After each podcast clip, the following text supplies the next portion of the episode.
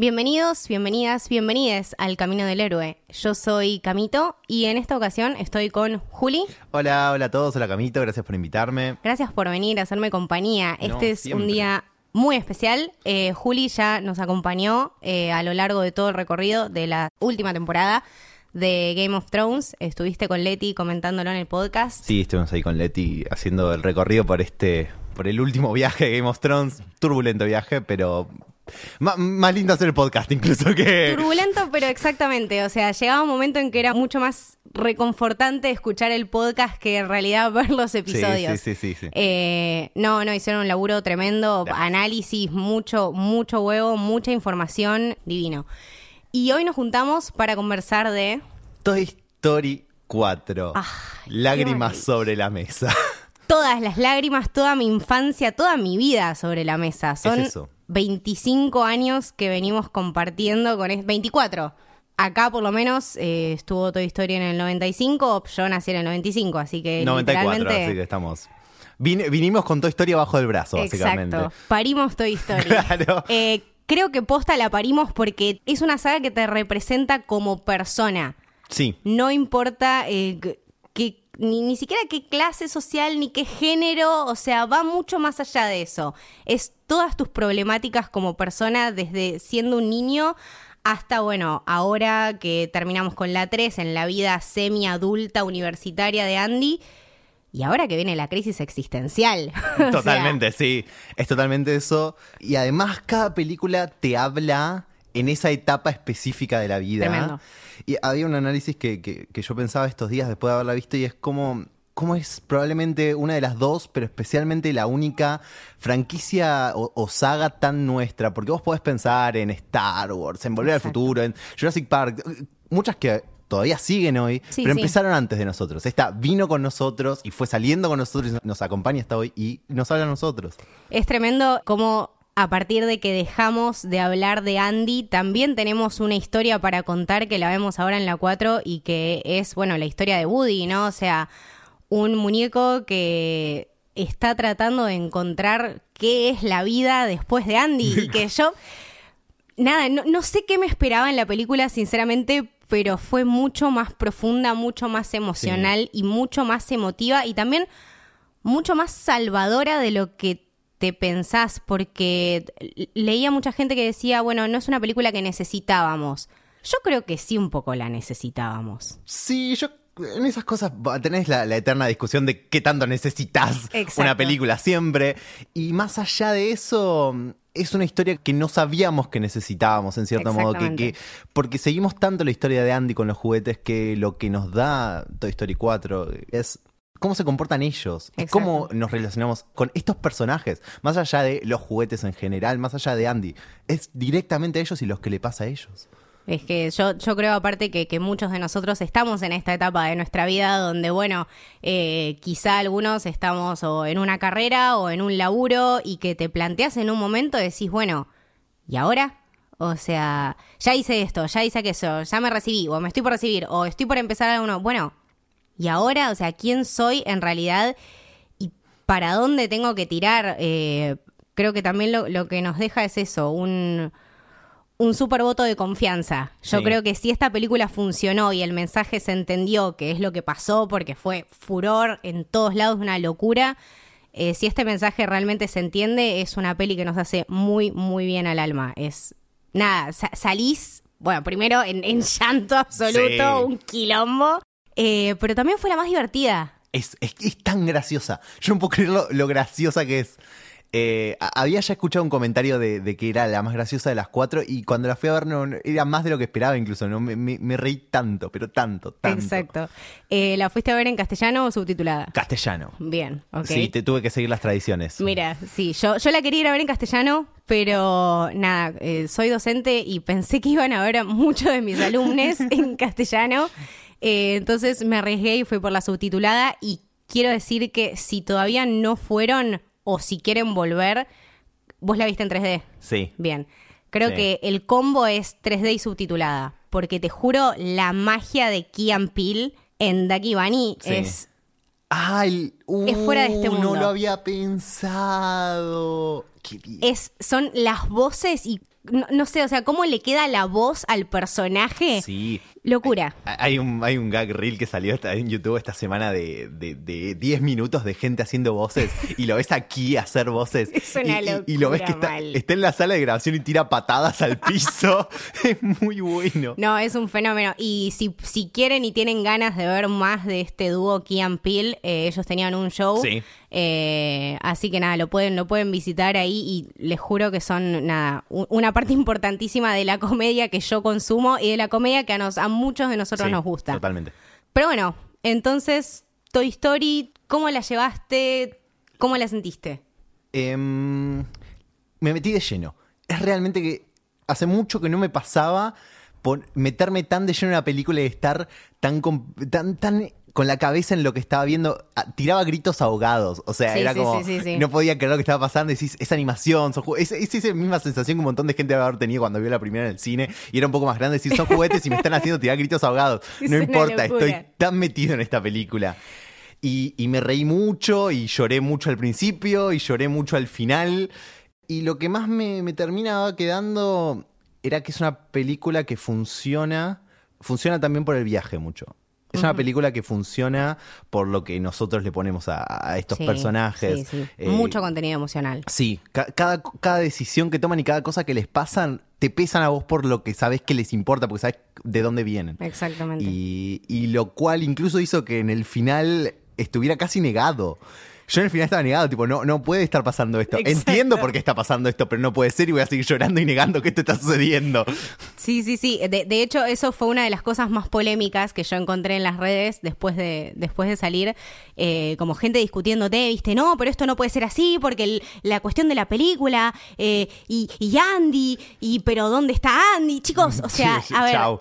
Andy lo dejamos en Toy Story 3 y Woody en esta película también tuvo que aceptar eso, o sea, es aceptar la vida y entender la vida después de Andy. Saber qué realmente es un muñeco, es Sí. un juguete. Y entender también que, que tal vez la vida de. Que, que creo que es uno de los mensajes más, más copados que tiene la película y que, en que más mete, mete fichas. Que capaz no todos los juguetes están hechos para siempre Exacto. ir de un chico al otro. Eh, esa Sí. sensación de entender que así como los humanos muchas veces no podemos pasar de un ciclo al otro así nomás, a veces tenemos que virar para otro lado para poder funcionar, está tan bien marcado en la película. Y por eso está en la película de Woody. Sí, sí, sí. Sí, porque es la película en la que Woody realmente completa su misión. O sea, lo vimos súper comprometido desde la primera en ser, bueno, el muñeco, el juguete de Andy. Andy lo acompañó durante toda su vida y ahora era el momento de ser el muñeco de Bonnie. Ahora, ¿de qué manera realmente puede ser un buen muñeco de Bonnie? Quizá no de la misma manera que lo necesitaba Andy. Y eso es lo que nos muestra. O sea, la grandeza de este personaje que se da cuenta que su Sí. momento ya llegó y que tiene que hacer otra cosa. Ese sentido de ser, de decir, bueno, yo realmente entiendo que a veces que soy esto y hay veces que soy lo otro. Y bueno, me convertí en buscarle la mejor manera a Bonnie para que sea feliz. Eh, Claro. Hay tanto en esa decisión que toma al principio de la película como la que toma al final. Son unos actos de amor y, y humildad puras que incluso se, se contraponen muy bien a lo que era Woody en la primera. Woody era un toque narcisista en la primera. Era un toque egocéntrico. Y, y ves todo ese camino, lo ves hacer e- estas dos cosas que hace. Y es, es como, ¿cómo llegó hasta acá? Es un verdadero camino del héroe. Sí, sí, sí, sí, lo es. Lo Es es, un verdadero camino del intended. Para entender. Eh, no, me, me, me súper enorgullece posta ser parte de, de la generación que realmente disfruta y entiende la película a otro nivel. Eh, Les niñas Centennial le pueden gustar, lo pueden entender, pero creo que es una peli hecha, y es una saga hecha y pensada para nosotros. Sí. Me parece que nos rinde un honor y nos da un cariño y una calidez que no tienen otras pelis. No, Me para parece nada. excelente. Eh, Hay muchas otras pelis de animación que capaz nacieron de, de lo que empezó Toy Story. Tienen otros métodos de trabajo, son un poco más de fórmula, si querés. Buscan otra cosa, buscan siempre a los chicos. Toy Story no, Toy Story nos hablaba a nosotros directamente todo el tiempo. Y, y la manera en que encontraron de hacerlo con Toy Story 4 es, es brillante. Sí, sí, es una película que no sabíamos que necesitábamos, pero que realmente le da ese cierre que la 3 no te daba. Porque es más. Es, es casi más lógico el cierre Exacto. de la 3. Es como, ah, claro, bueno, ahora pasan otro dueño y todo va a volver a empezar y todo va a estar bien. Y esta película te dice, la vida no es así. Claro, o sea, ¿qué pasa si eso no es así? Claro. Que de hecho te das cuenta cuando vas creciendo, pero nada, es... Para mí es eso, funciona porque literal somos nosotros, todos. Todos, todos, todos ahí. Eh, y bueno, este es un proyecto que el director es Josh Cooley, Sí. Eh, que en realidad las otras estaban como más o menos enganchadas por él, o sea, laburó mucho en Pixar antes, por lo que tengo entendido. Él arrancó en 2004, pero como artista de storyboards Claro. es- fue lo que más hizo de laburo. Eh, y esta es la primera vez que dirige un largometraje incluso. Es Claro. el primer largometraje que, que. Dirigió algunos cortos ahí. Claro, hizo el corto de Intensamente. Claro, sí. Exacto, Exactamente. sí, sí, sí. Y fue el escritor también de Inside Out. Exacto. De, de la película. de- de- de Intensamente, sí. Eh, me encantó. Es eh, el laburo que, que hizo. Impecable. Meterme toda la información que me metió en una hora cuarenta. Sí.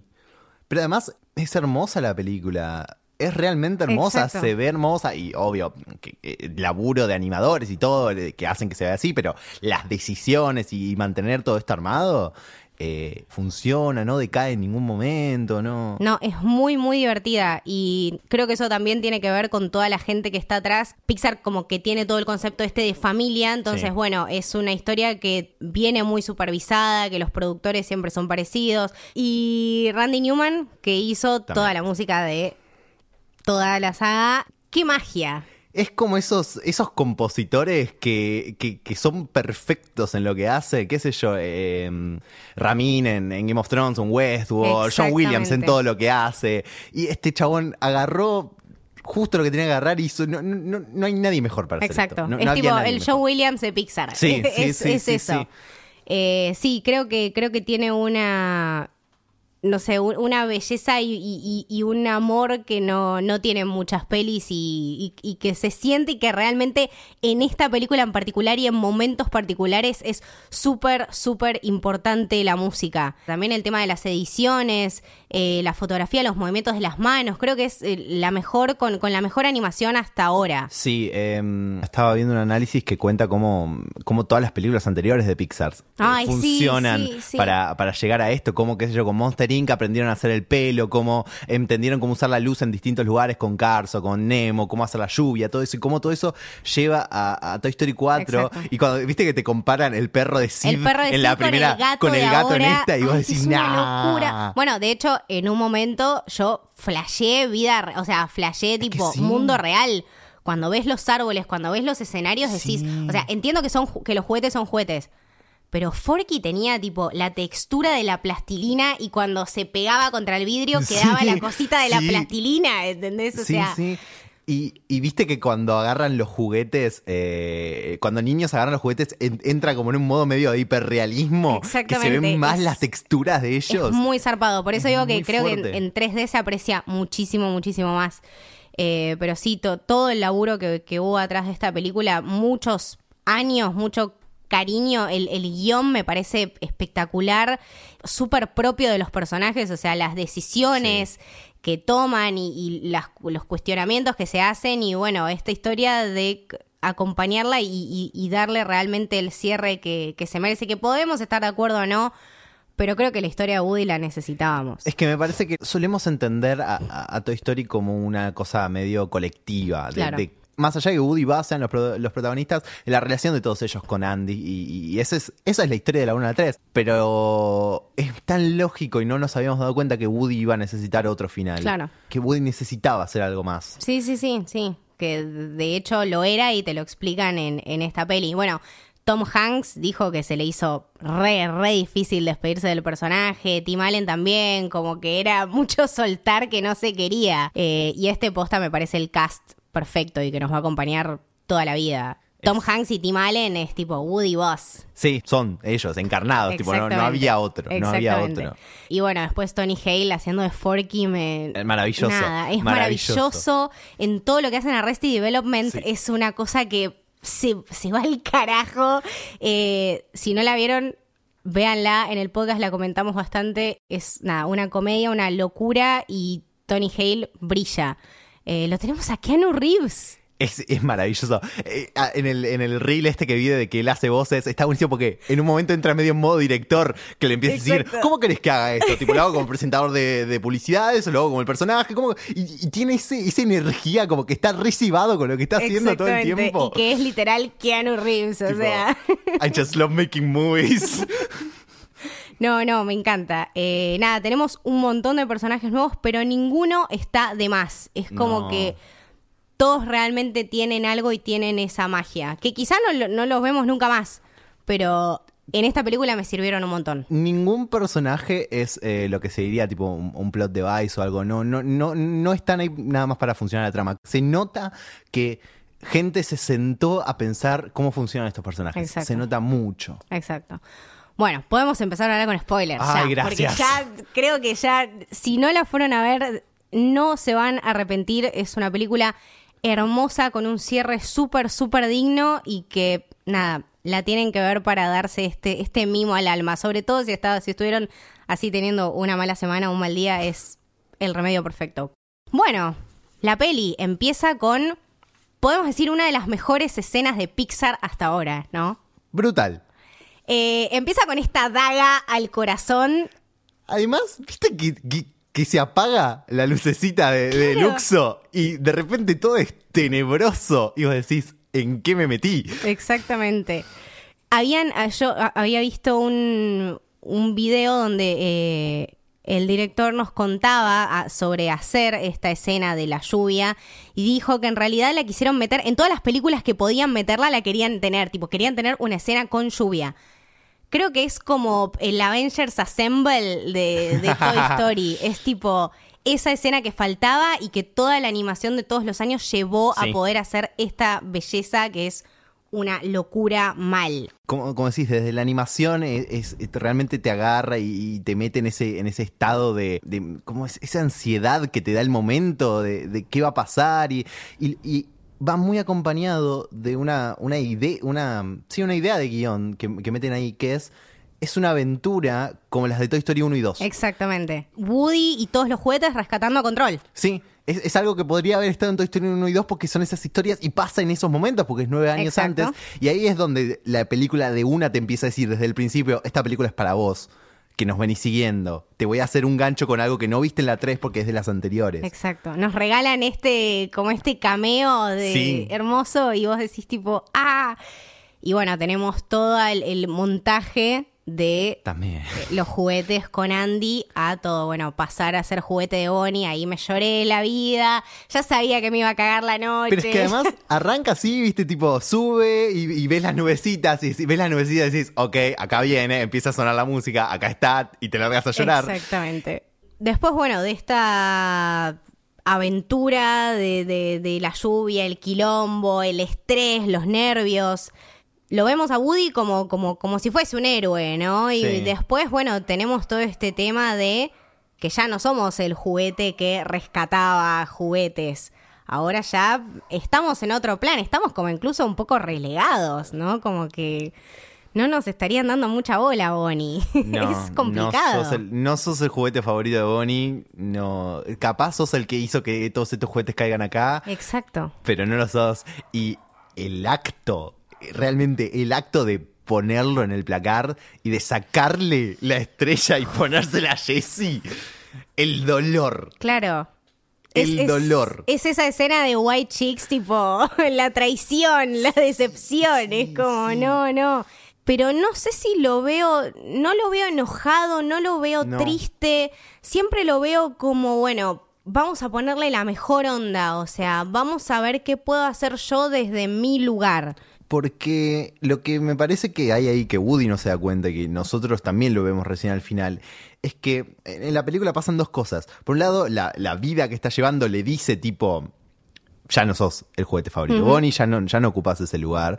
Y al mismo tiempo, él se lo dice todo el tiempo, no pudiendo soltar a Andy. Ni, ni hablar después cuando confunde el nombre Sí, de Bonnie sí, con Andy. eso es, bueno. Eh, eh, que, que también es brutal. Pero ahí es donde, tipo, él mismo no se halla ahí y no puede soltar Claro. a Andy atrás. Y, y una parte de su cabeza debe estar diciendo como, y está bien, porque, no, su- porque ella no es Andy. Sí, sí, sí. Y lo otro que me pasa con esa escena es, es la primera vez que le siento la edad a un juguete. Te juro. Cuando se sienta ahí y se pone a jugar las cartas, ahí decís, estás viejo. Claro. Woody". Y nunca lo pensás Ay, en las sí, películas no, se me anteriores. gallina. no lo No, pensaste nunca. Y de repente decís, ah, estás viejo. Es que nosotros también estamos Claro. viejos, boludo, claro.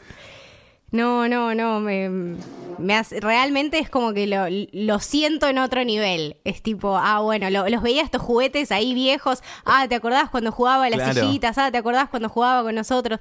Claro, y el chabón dice tipo, sí, bueno, si estos juguetes están acá, ¿por qué yo no? O sea, Claro.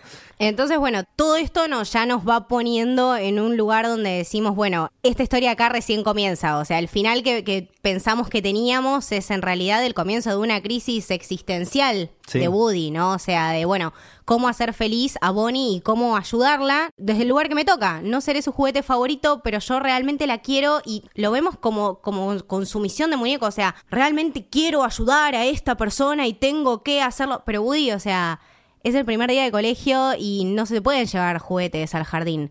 No, bueno, está bien, no sé qué, no sé qué, no sé qué. Pero va el chabón y se mete. Es que es esa terquedad también un poco de decir, ay, no, tengo que hacer algo. No- Claro. No, puedo quedar en esto. Entiendo que me va a tocar, pero no puedo. Tengo que hacer algo más. Exacto. Y de hecho lo que me fascina es que Bonnie en ningún momento en, en toda la secuencia del jardín lo ve a Woody. ¿No? O sea, lo vemos intervenir como... como un Pepe Grillo. Claro, como casi un... un- no quiero decir un padre, pero como... Sí, Sí, un protector que, que- que está ahí tipo en las sombras cuidándola. Exactamente, aparte me lo imagino y yo eh, lo veo mucho con, con los chicos, ¿no? En el primer día de clase, Sí. lo, lo difícil que debe ser y lo difícil que es para Bonnie ir a ser amigos. eh, por favor, hagamos un paréntesis. Hay una cosa que me está volviendo loca. Vos viste, vos viste a Boo. O Sí. sea, vos la viste. Sí. Sí, Ok, fantástico. Sí, estamos todos de acuerdo. Estamos Eh, de presten acuerdo. atención porque Boo está ahí atrás y yo quiero creer que esa nena y Bonnie van a ser muy buenas amigas. Sí, nosotros elegimos creer ¿Te siempre. imaginas, tipo, Hermoso. jugando con el merchandising de Pixar y, y Sí, diciendo, sí, este con la es mío", pelotita, este- tipo.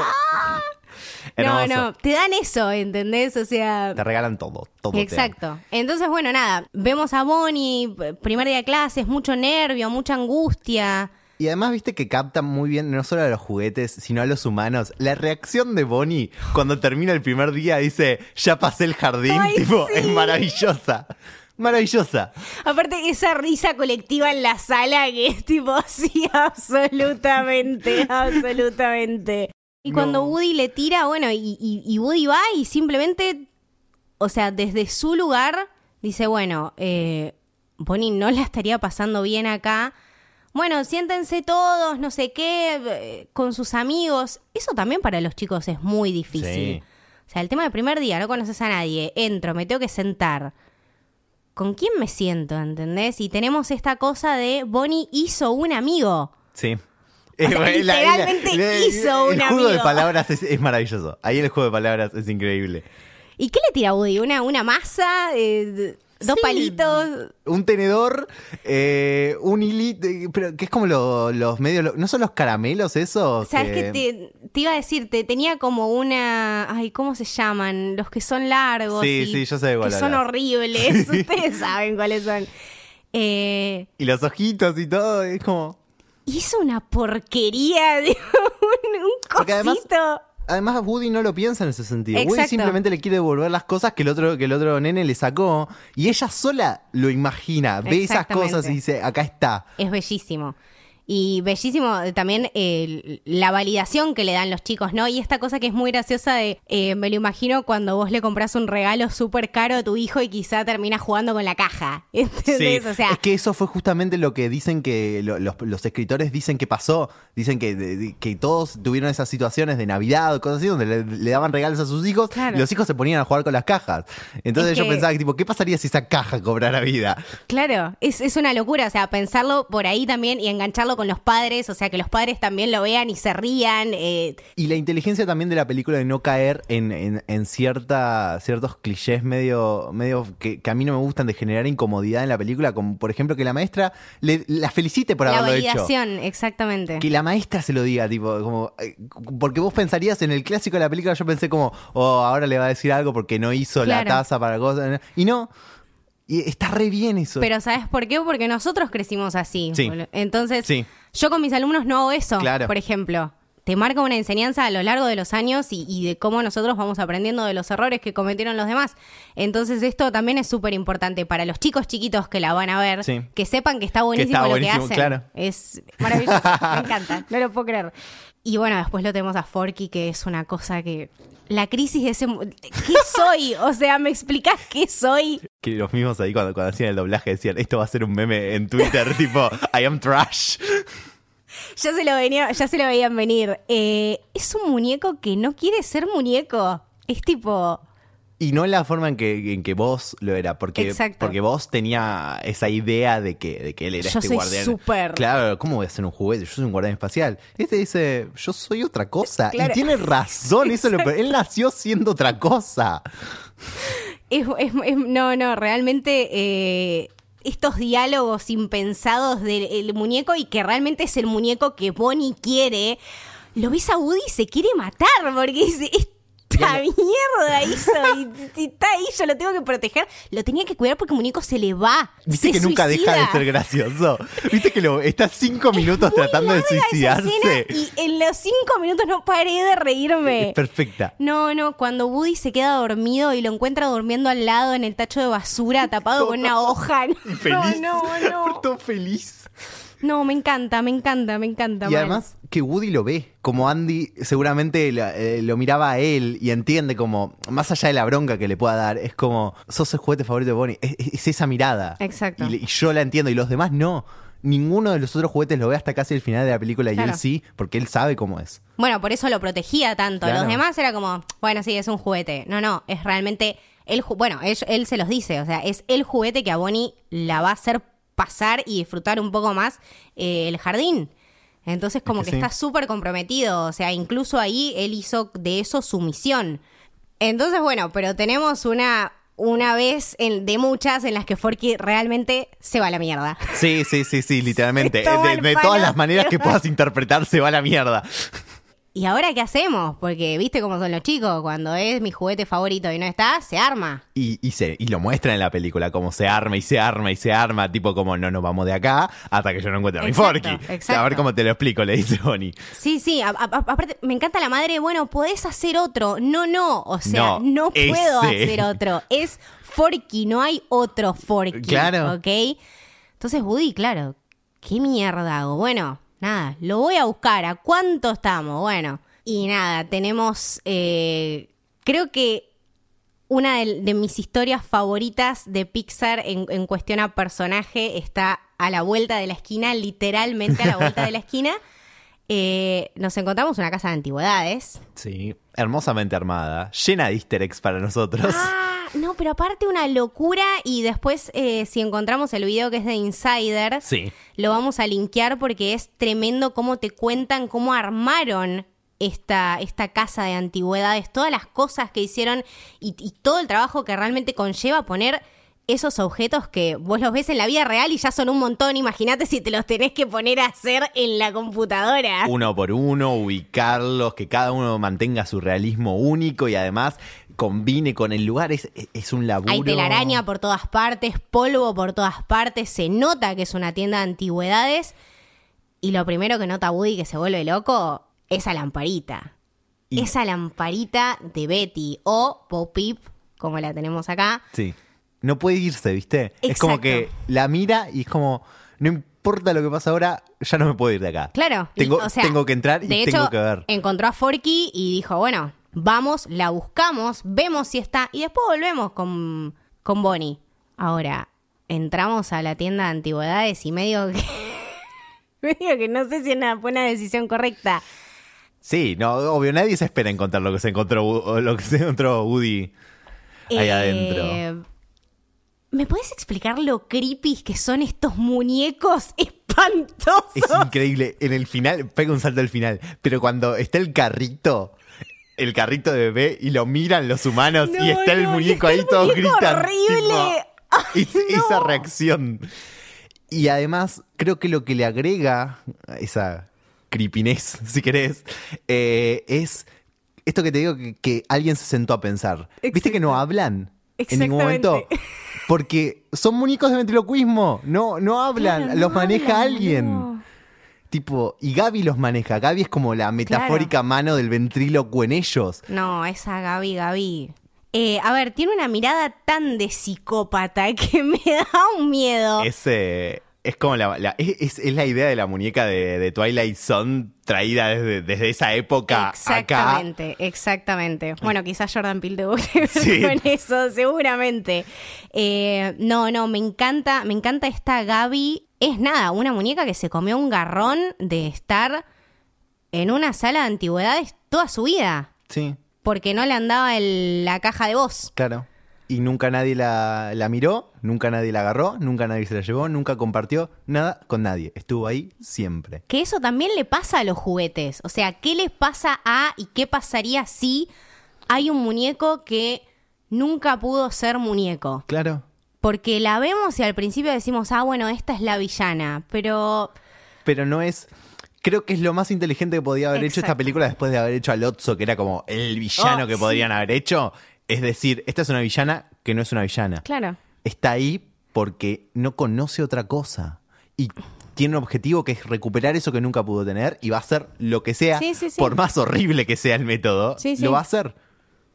Eh, creo que darle, darle esta tridimensionalidad es súper importante, sobre todo nosotros ahora lo vemos porque somos adultos, entendemos el desarrollo de un personaje, pero creo que explicárselo a los chicos que lo están viendo, de la importancia de decir, bueno, este personaje es así por esto, por esto y por esto.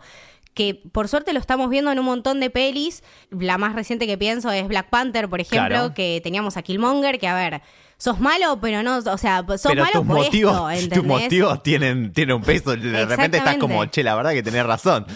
Y esto le pasa a Gaby, o sea, ella misma te lo explica. Simplemente quiere la oportunidad de que, bueno, de que la miren, de que la toquen, de que jueguen con ella, de que la hagan sentir un juguete, porque para ella ella no es un juguete.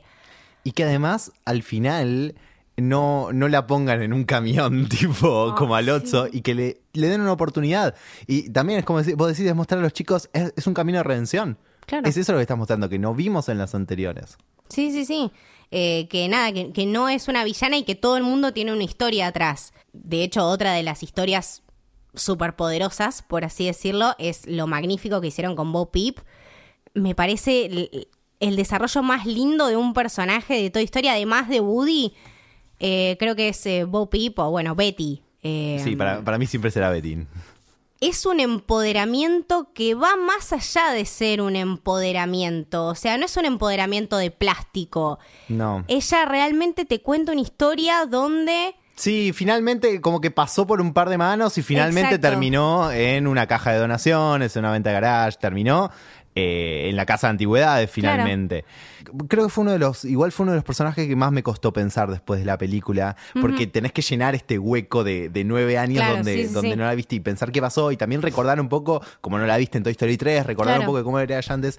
Y sí me pareció que lo que, lo que por lo menos yo noto mucho que rompe es el rol que tenía ella antes. Claro. Era de que- ser una, sí, un simplemente interés amoroso. Incluso en los juegos de Andy, ser un rehén, ¿viste? Claro. Woody estaba ahí para salvarla, ella se quedaba cuando Woody se iba Claro. a, a rescatar a alguno. Sí, sí, sí, sí. Pero lo que me acuerdo también es, Betty siempre es la que le da la visión de realidad a Woody. Es la que Sí. siempre le dice, tipo, mirá cómo son las cosas. ¿No te parece que estás haciendo demasiado drama? Sí, sí, Eh, tipo sí, ese tipo de sí. cosas. Y ahí es donde vos podés entender como, ah, claro, si esta muñeca que, realmente puede, piensa todo esto, que realmente se nota que está Sí, hay mucho más allá. que está guardada, que no la dejan ser todo Claro. lo que podría ser cuando se pierde y en realidad encuentra un mundo nuevo donde ella es libre de hacer lo que quiera, es donde realmente se desarrolla y, y suelta todo lo que Exacto, tiene. sí, sí, la, la vemos crecer y lo que está buenísimo es que la vemos crecer por ser ella misma, como decís vos, o sea, no por ser, bueno, porque Andy me, me o porque Woody me dijo que, o porque estoy con Woody, entonces no, o sea, la vemos brillar sin Woody y también la vemos brillar con Woody después. Pero a ver, te cuenta una historia de un, un- un muñeco que, me imagino, no sé, la calle para un muñeco durante 10 años debe ser re jodida. Sí. Y la vemos toda armada y que se le rompe un brazo y le chupa un huevo. Y tiene tipo un zorrino de, de- de Autocontrol, una ¿viste? locura, ¿viste? O sea, ¿por qué elegiste un zorrino, no? Porque la gente se aleja, o sea, súper aventurera, súper animada, eh, otra visión de la vida que es tipo... Me lo imaginé como ese compañero de secundaria tuyo que ahora debe estar, no sé, sacando fotos en la India y uno está estudiando y está laburando ocho horas. Bueno, es tipo, Es ese paralelismo. Woody lo dice, ¿entendés? Tipo, a este chabón, ya está, yo, yo ya soy un estoy, muñeco. yo no yo- sé, yo no puedo aprender cosas nuevas, le dice. Y Betty, viste, qué sé yo, lleva 10 años eh, siendo una nueva persona, con esta nueva perspectiva de la vida que creo que le brinda a Woody ese, esa posibilidad de decir, bueno, hay algo más que Más, ser hay algo después. el muñeco de alguien. Hay vida después, tipo, es eso. O sea, es realmente lo que lo impulsa a Woody a decir, bueno, ya cumplí mi propósito. Ni siquiera es el, el arrepentimiento de por qué no me fui con vos. No. Sino, eh, bueno, a partir de ahora mi vida puede empezar de vuelta y ser distinta. Y que incluso me parece que, que- que lo inteligente de la película en ese sentido es que son todas estas cosas que le pasan a Woody y Woody no se da cuenta. Woody, cuando el, el- el flashback hace nueve años, llaman a Andy y ahí decide quedarse. Es, Andy, es Woody obsesionado con Andy, Claro. diciendo que no puede aprender cosas nuevas. Es, es no soltando y solo llega a soltarlo al final. Y ahí es donde la, la escena es básicamente la misma y otra vez está entre Andy y Betty y entiende que esta vez su lugar es para otro lado. Sí, y que sí, no sí. estuvo mal decidir lo anterior eh, cuando fue hace nueve años.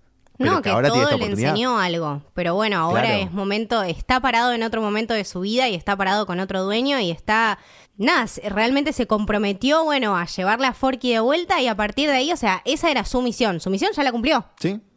Su última misión. Como Exacto. dice, eh, que cuando que él mismo lo dice, cuando una vez que se quedó sentado en ese armario, mm, piensa, encuentra una última cosa que le puede quedar por hacer, que es salvar a Forky. Claro. Bueno, de hecho, nada, no le salió muy bien porque se le quedó ahí en la tienda de antigüedades. Es muy, son muy graciosas las conversaciones que tiene Forky con, con Gaby Gaby.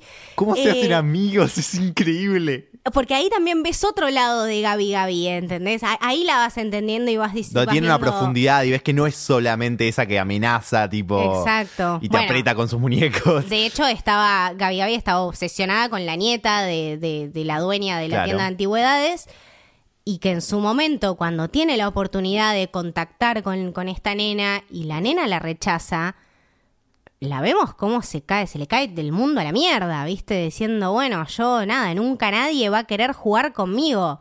Y ahí está Woody para decirle, no, mirá, no, no es tan así, o sea, que, que es más o menos lo que lo le que pasó le pasa a a él, exactamente, lo que le pasa a él al principio de la película. Ahí es donde pueden mirar y decirle, che, mirá, hay otras oportunidades. Creo que de vuelta es esas cosas que esta película nos da y no, no sabíamos que existían. Un mundo.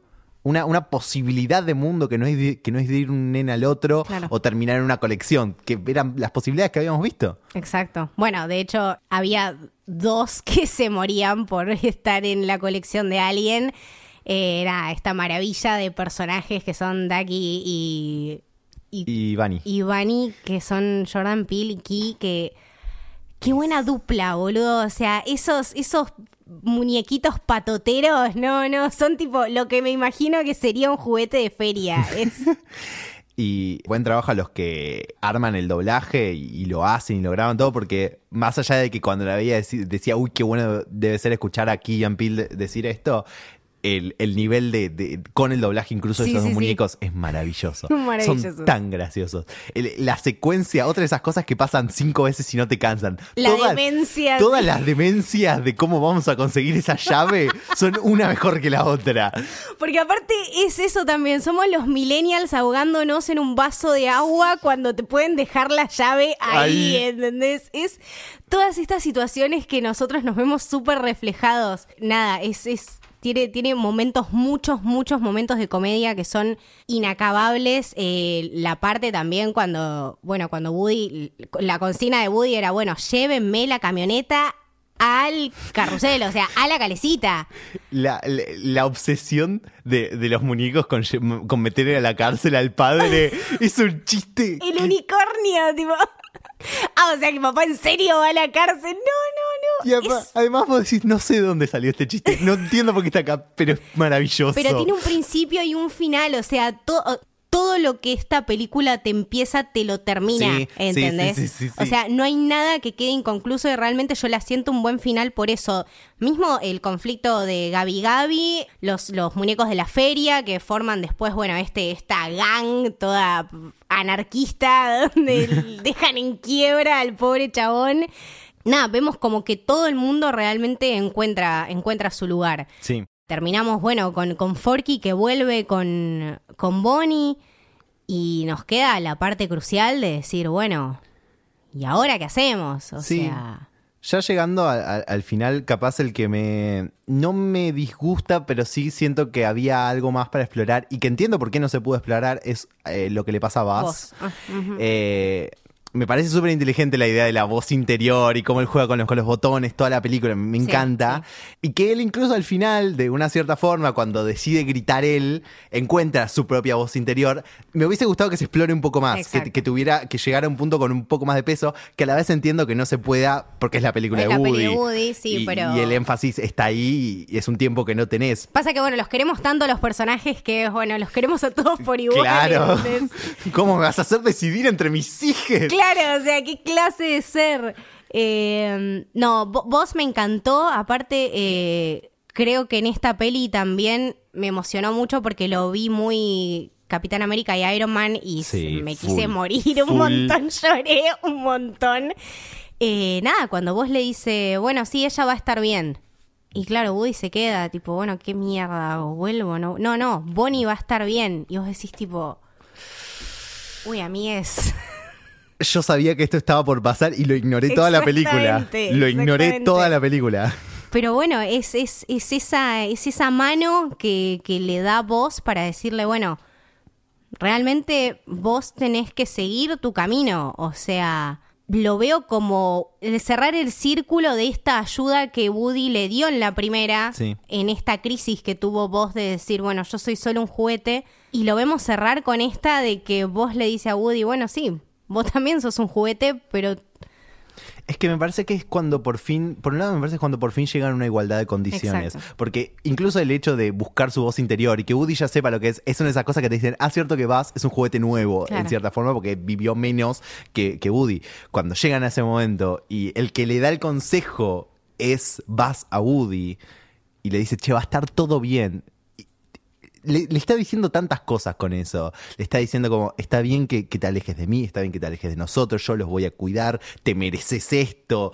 Tipo, son un montón de cosas que están metidas ahí. Un montón. Sí, sí. De hecho, creo que esa escena de por sí no tiene mucho diálogo, pero porque no es necesario. O sea, te pasan tantas cosas en la cabeza. Creo que tuvieron muy en cuenta eso, to- toda la carga emocional que conllevaba esas escenas y este cierre y esta despedida de, bueno, todos los amigos, o sea, la, la, la pandilla está toda reunida otra vez, esta vez con Betty, con las ovejas, pero también dándole un cierre, nadie habla, nadie dice nada, ¿viste?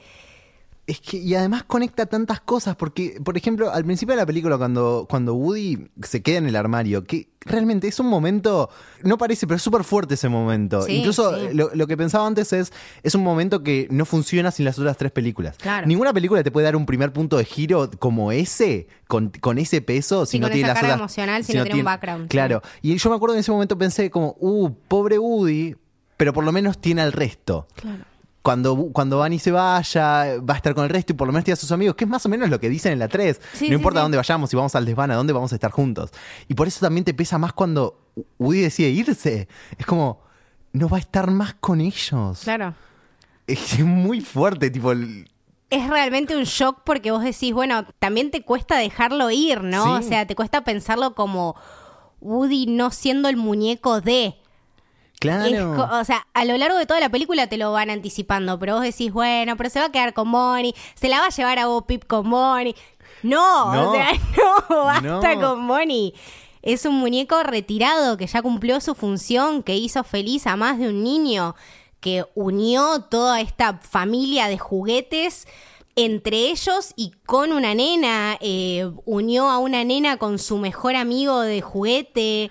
Que ahí un poco se invierte la, la comparación con, con, el capitán y con, y con Iron Man. Exactamente. Que uno diría, bueno, el capitán es, es Woody. Y sí, el, sí, sí, sí, sí, Acá sí. Woody es Robert Downey Jr. Despidiéndose y es, Exacto. y es la misma, la misma fuerza y emoción, pero con 25 años de carga. Es, eh, nada, es una... Me parece un cierre hermoso. Hay, hay mucha gente que, que está en desacuerdo, pero creo que posta es para el personaje que esta era la película de Woody. Esa despedida me parece maravillosa. Es, es que no es, no es satisfactoria. Eh, No. no, no es satisfactoria. No. Eh, duele y Sí. tiene que doler. Está hecha para que te duele, está hecho para que estés en negación, para que pienses que esto no puede ser así. Porque es la vida. Creo que el gran logro de esta película, sobre todo con Woody, es humanizar juguetes. Sí. Es, es darle una vida humana a los juguetes, entender que los ciclos se terminan y muchas veces no se pueden repetir y vas a tener que ir a otra cosa. Y es re difícil aceptar eso, es re difícil verse reflejado en una película, sobre Sí. todo en una película como estas. como decíamos al principio, o sea, tenés esta, esta enseñanza y este mensaje y esta calidez de, bueno, todo va a estar bien, como le dice vos a Woody, es la película despidiéndose de vos también, Sí. de decir, bueno, eh, todo va a estar bien, decidas lo que decidas hacer, vas a tener a alguien al lado tuyo. Woody en su momento tuvo sus amigos y ahora tiene esta familia de seres bizarros que, nada, me, me- me parece que en algún momento un corto o algo así me gustaría ver, como que Sí, ellos, aventuras eh, en la feria. Tipo, y, y Bunny y, y Ducky se merecen no, su spin-off, pero se merecen favor. su spin-off totalmente. Eh.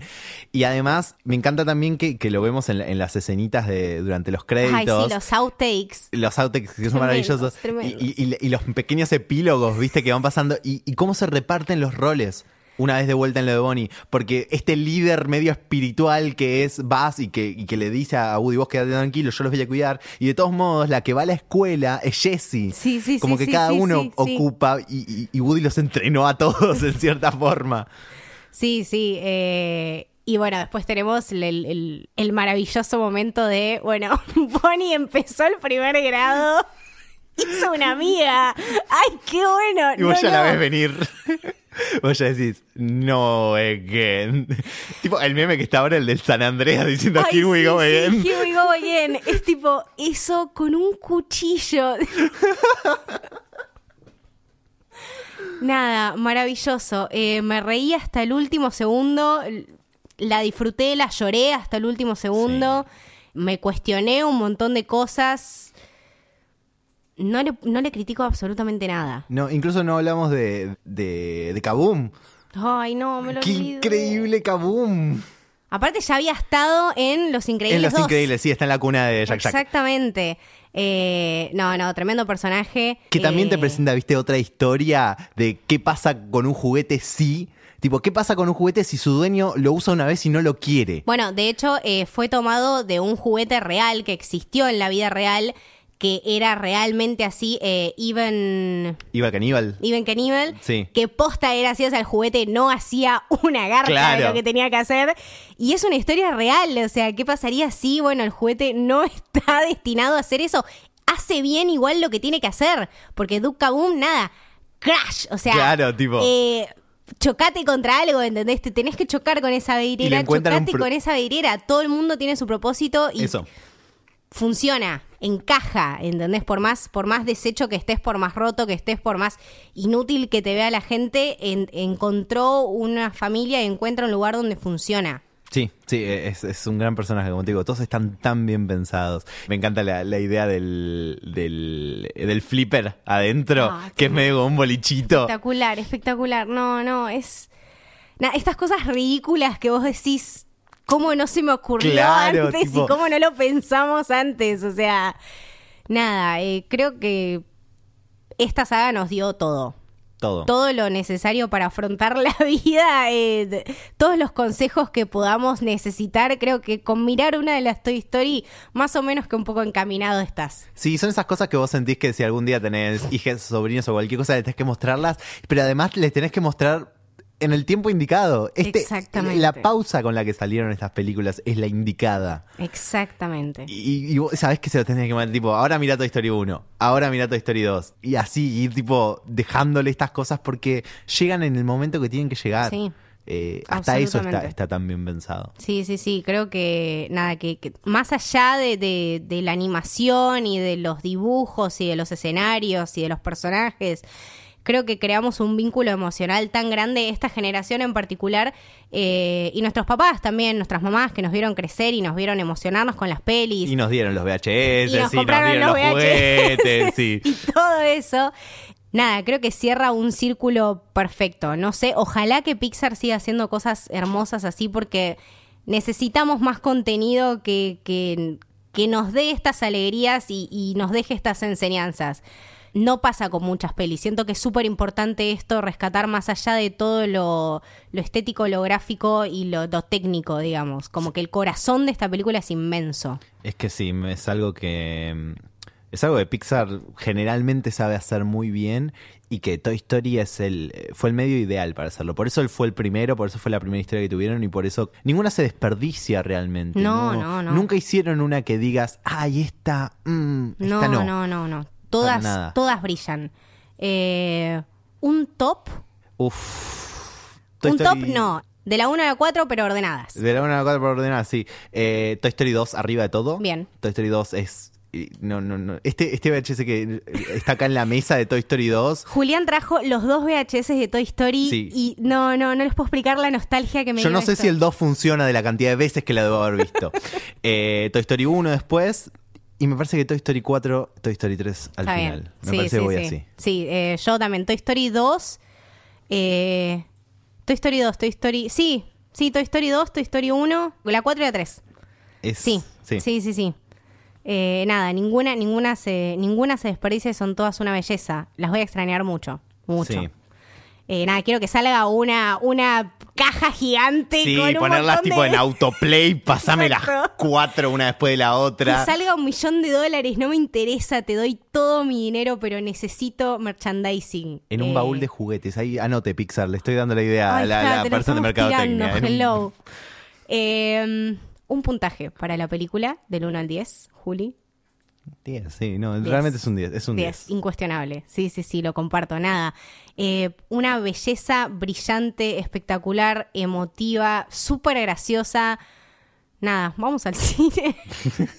vamos a verla. Sí, 20 veces, De 20 veces más, 20 veces más. Bueno, vamos terminando. Eh, ¿Dónde te podemos seguir a vos, Juli? Me pueden seguir en arroba Julián Caper, Caper con K en Twitter y arroba Julián Caper guion bajo en Instagram. Bien, buenísimo.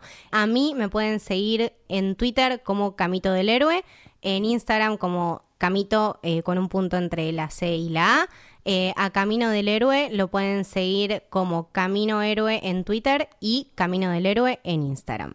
Esto fue el Camino del Héroe. Espero que les haya gustado. Chau.